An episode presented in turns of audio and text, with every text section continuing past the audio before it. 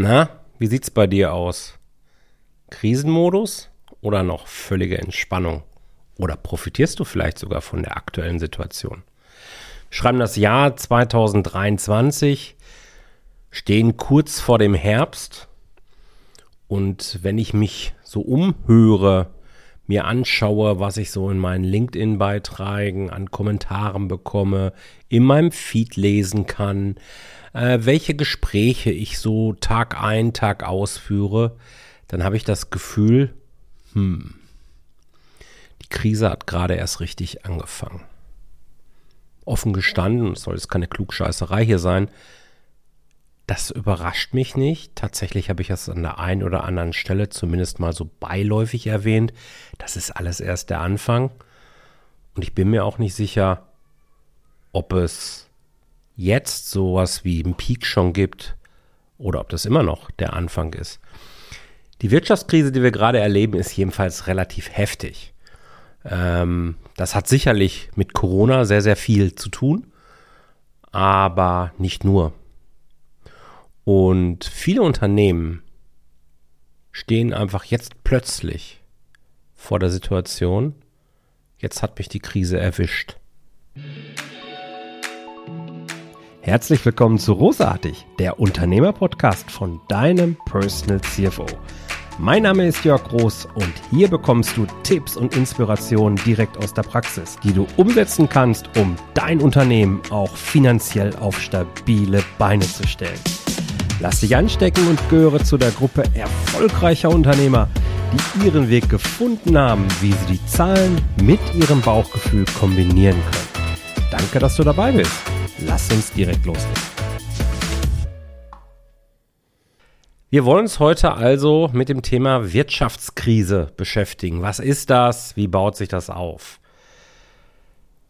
Fakt ist, und das merkst du vielleicht jetzt auch, in der Corona-Zeit hast du es schon gemerkt, wenn wir in einer Wirtschaftskrisenzeit sind, hast du als Unternehmer eben, ja, gefühlt besonders viele Druckpunkte. Du darfst dich um besonders viele Themen kümmern. Und das ist auch richtig, aber umso wichtiger ist es, dass du niemals vergisst, was sind eigentlich deine Top-Prioritäten im Unternehmen? Und da gibt es eben nur zwei. Klar, einerseits darfst du dich darum kümmern, dass immer Umsatz reinkommt, aber gerade im Krisenmodus ist es unabdingbar, jederzeit ein detailliertes und tiefes Verständnis tatsächlich über die finanzielle, wirtschaftliche Situation zu haben. Also ganz konkret, wie viel Geld wird deinem Unternehmen in den nächsten Wochen und Monaten zur Verfügung stehen. Geld ist dabei sowas wie, ja, wieder Sauerstoff in deinem Unternehmen. Das kennen wir. Als Mensch kümmern wir uns auch relativ selten darum, ob wir gut atmen können, ob wir genügend Sauerstoff zur Verfügung haben. Tja, und im Unternehmensleben ist es eben das Geld und tatsächlich habe ich leider Gottes immer wieder die Erfahrung gemacht, da kümmern sich auch viel zu wenige darum. Wirklich aktiv ist jederzeit genug Geld da. Daher kommt das mit dem Vergleich so ein bisschen. Und ich möchte das jetzt nochmal betonen, weil das einfach an dieser Stelle gehört. Es ist einfach schlicht und ergreifend deine Verantwortung, dir das Geld zu holen, das du brauchst, um eben deinem Team jeweils den Lohn auch zu überweisen zu können, um weiter zu existieren. So, wenn es jetzt dann aber mal so ist, dass du in so eine Krisensituation reinrutscht, ja, dann ist es häufig so, dass wir erstmal ein bisschen deprimiert sind und für mich ist es auch völlig okay, und wer was anderes erzählt, ich weiß nicht, ist irgendwie von einem anderen Stern, wenn man mal kurz den Kopf in den Sand steckt. Aber der Punkt ist halt hier, kurz. Es ist okay, wenn du mal frustriert bist. Es ist okay, wenn du mal in eine Art Schockstarre fällst. Das ist menschlich, finde ich eben. Wichtig ist eben, dass du dich daran erinnerst, dass es deine Aufgabe ist, den Kopf da auch wieder rauszuziehen.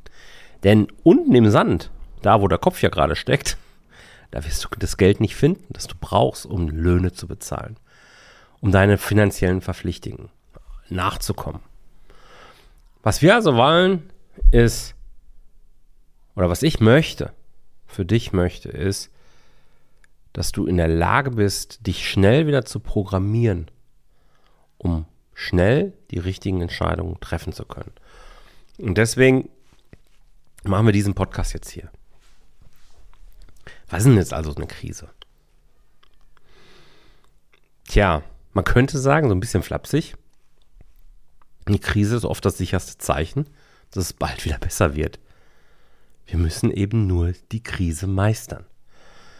So, Krise ist nach meinem Verständnis, es ist keine Wikipedia-Definition oder so, aber ich verstehe unter einer Krise vor allen Dingen eine ungeplante, ungewollte, aber eben auch zeitlich begrenzte Situation, durch die eben die Zukunft des eigenen Unternehmens ein Stück weit in Frage gestellt wird. Eine Krise ist eine ungeplante, ungewollte sowie zeitlich begrenzte Situation, durch die die Zukunft deines Unternehmens in Frage gestellt wird. So. Ich finde, das ist eine sehr treffende Definition. Und wenn man das so auf der Zunge zergehen lässt, wird auch klar, dass es wichtig ist, überhaupt mal zu verstehen, wie eine Krise überhaupt ausgelöst wird. Und da gibt es im Grunde zwei verschiedene Ursachengruppen, die aber im schlimmsten Fall auch parallel auftreten können. Und tatsächlich ist das etwas, was ich momentan eben besonders häufig feststelle. Gruppe 1, das sind eben gesamtwirtschaftliche Probleme. Eine Rezession. Ähm, da schlindern wir ja gerade so dran entlang. Wir haben auf einmal eine hohe Inflationsrate, etwas, was wir seit Jahrzehnten in Deutschland so in der Form nicht kannten. Wir haben verschiedene Krisen, Energiekrisen, Flüchtlingskrisen, Kriegkrise, was weiß ich nicht, alles für Krisenherde. Und alles hat am Ende dann Auswirkungen, dass auf einmal Ware nicht mehr da ist, dass sie auf einmal extrem teurer wird, dass alles komplizierter wird, etc. pp. Das sind also sogenannte externe Schocks. Da kannst du nichts für.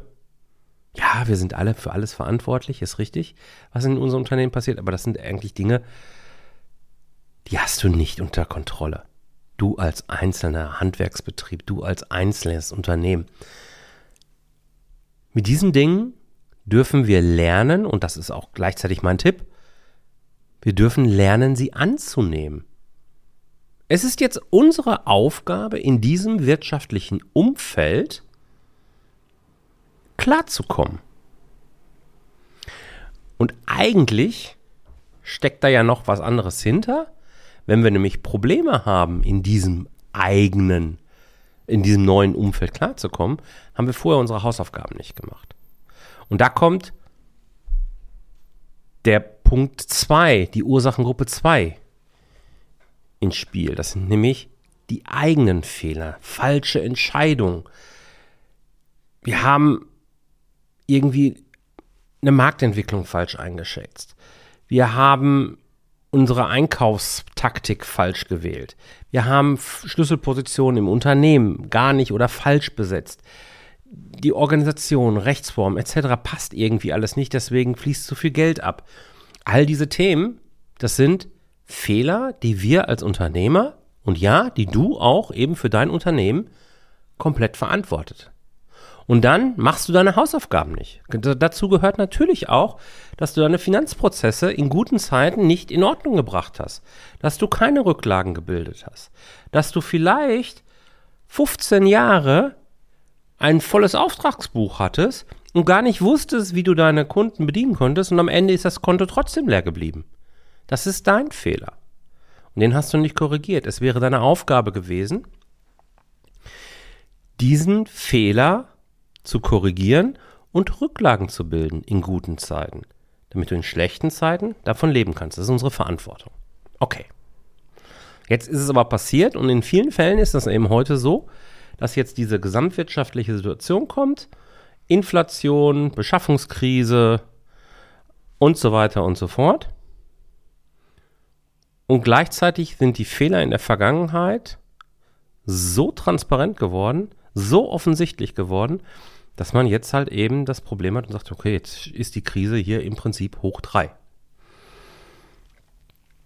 Okay, es geht also darum für die Zukunft.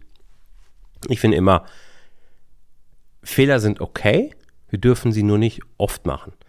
Und deswegen lerne daraus, wenn du jetzt in einer Situation bist, wenn du die Chance bekommst, dass du es noch weitermachen kannst, wenn es also nicht ganz, ganz schlimm endet. Es ist unsere Aufgabe, unsere wirtschaftliche Situation regelmäßig zu tracken, um frühzeitig zu erkennen, ob eine Krise anbricht, ob es so kommen könnte, um dann eben zweitens die richtigen Maßnahmen einleiten zu können. Okay. Wie baut sich jetzt so eine Krise auf? Und da gibt es im Grunde drei Phasen, die so eine Krise durchläuft. Die erste Phase, das ist so diese Strategiekrise, nennt man sie. Das ist, wenn die Krise so ganz am Horizont langsam aufzieht. Du merkst im Tagesgeschäft eigentlich noch gar nichts. Aber es gibt Fehlentwicklungen, die darf man natürlich auch erstmal bemerken. Die dürften gemessen werden, indem man die entscheidenden kritischen Kennzahlen, die man definiert hat, hoffentlich, eben täglich im oder regelmäßig im Auge behält zumindest. Und so merkt man dann halt eben, dass Ziele, Maßnahmen, Projekte eben nicht so erreicht werden, wie man sich das vorgestellt hat. Und eben Personal, Vertrieb, Marketing, Finanzen irgendwie in eine andere Richtung laufen, als wir uns das vorgestellt haben. Der Vorteil ist im Rahmen einer Strategiekrise, dass wir hier noch einen sehr, sehr großen Handlungsspielraum haben. Weil die Tage, das Tagesgeschäft ist ja noch nicht betroffen. Man merkt das nur so am Rande. Die Dinge dauern länger, es kommen mehr Absagen, die aber kompensiert werden können, etc. pp. Ja, man, da zieht also was heran, ist aber irgendwie noch nicht so richtig da. Das nennt man dann Risikofrüherkennung, wenn man das eben frühzeitig erlebt und ja, wahrnimmt. Wenn das nicht ist, dann folgt fast unweigerlich die Phase 2. Phase 2 ist die sogenannte Erfolgskrise. Und hier hat eben der Unternehmer, die Unternehmerin die Phase 1 verschlafen, nicht erkannt oder keine geeigneten Gegenmaßnahmen ergriffen.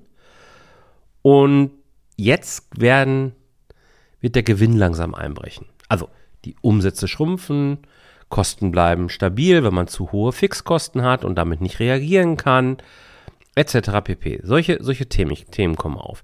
Vielleicht merken wir auch erste Zahlungsschwierigkeiten bei Kunden, ähm, die eigene Zahlungsfähigkeit, naja, reicht so langsam ein Punkt, der nicht so wichtig schön ist. Man merkt so, hm, wir sollten mal nachgucken, wo könnten wir eventuell noch Geld herbekommen. Aber wir können noch locker zahlen. Es funktioniert alles noch. Aber jetzt ist natürlich der Handlungsdruck, weil wir so ah, am Puls, Sauerstoff geht aus, Geld geht langsam aus, wir riechen das so ein bisschen. Handlungsdruck wird richtig groß. Das sind übrigens auch die Phasen, wo die ersten Nächte unruhig werden wo viele anfangen, darüber nachzudenken. Huh, wie lange kann ich die Löhne noch zahlen? Kann ich den tollen Mitarbeiter, den ich jetzt gerade gefunden habe, kann ich den wirklich einstellen? Macht das wirklich Sinn, ein LKW, ein neues Gebäude anzumieten? Oder sollte ich besser die Finger davon lassen? Oder man bereut vielleicht schon die ein oder andere getroffene Entscheidung. Das ist die Phase Erfolgskrise. Phase 2. Wenn wir es nicht schaffen, in dieser Maßnahme, in dieser Phase die richtigen Maßnahmen einzugreifen, rutscht das Unternehmen in die Phase 3. Und das ist dann die Liquiditätskrise.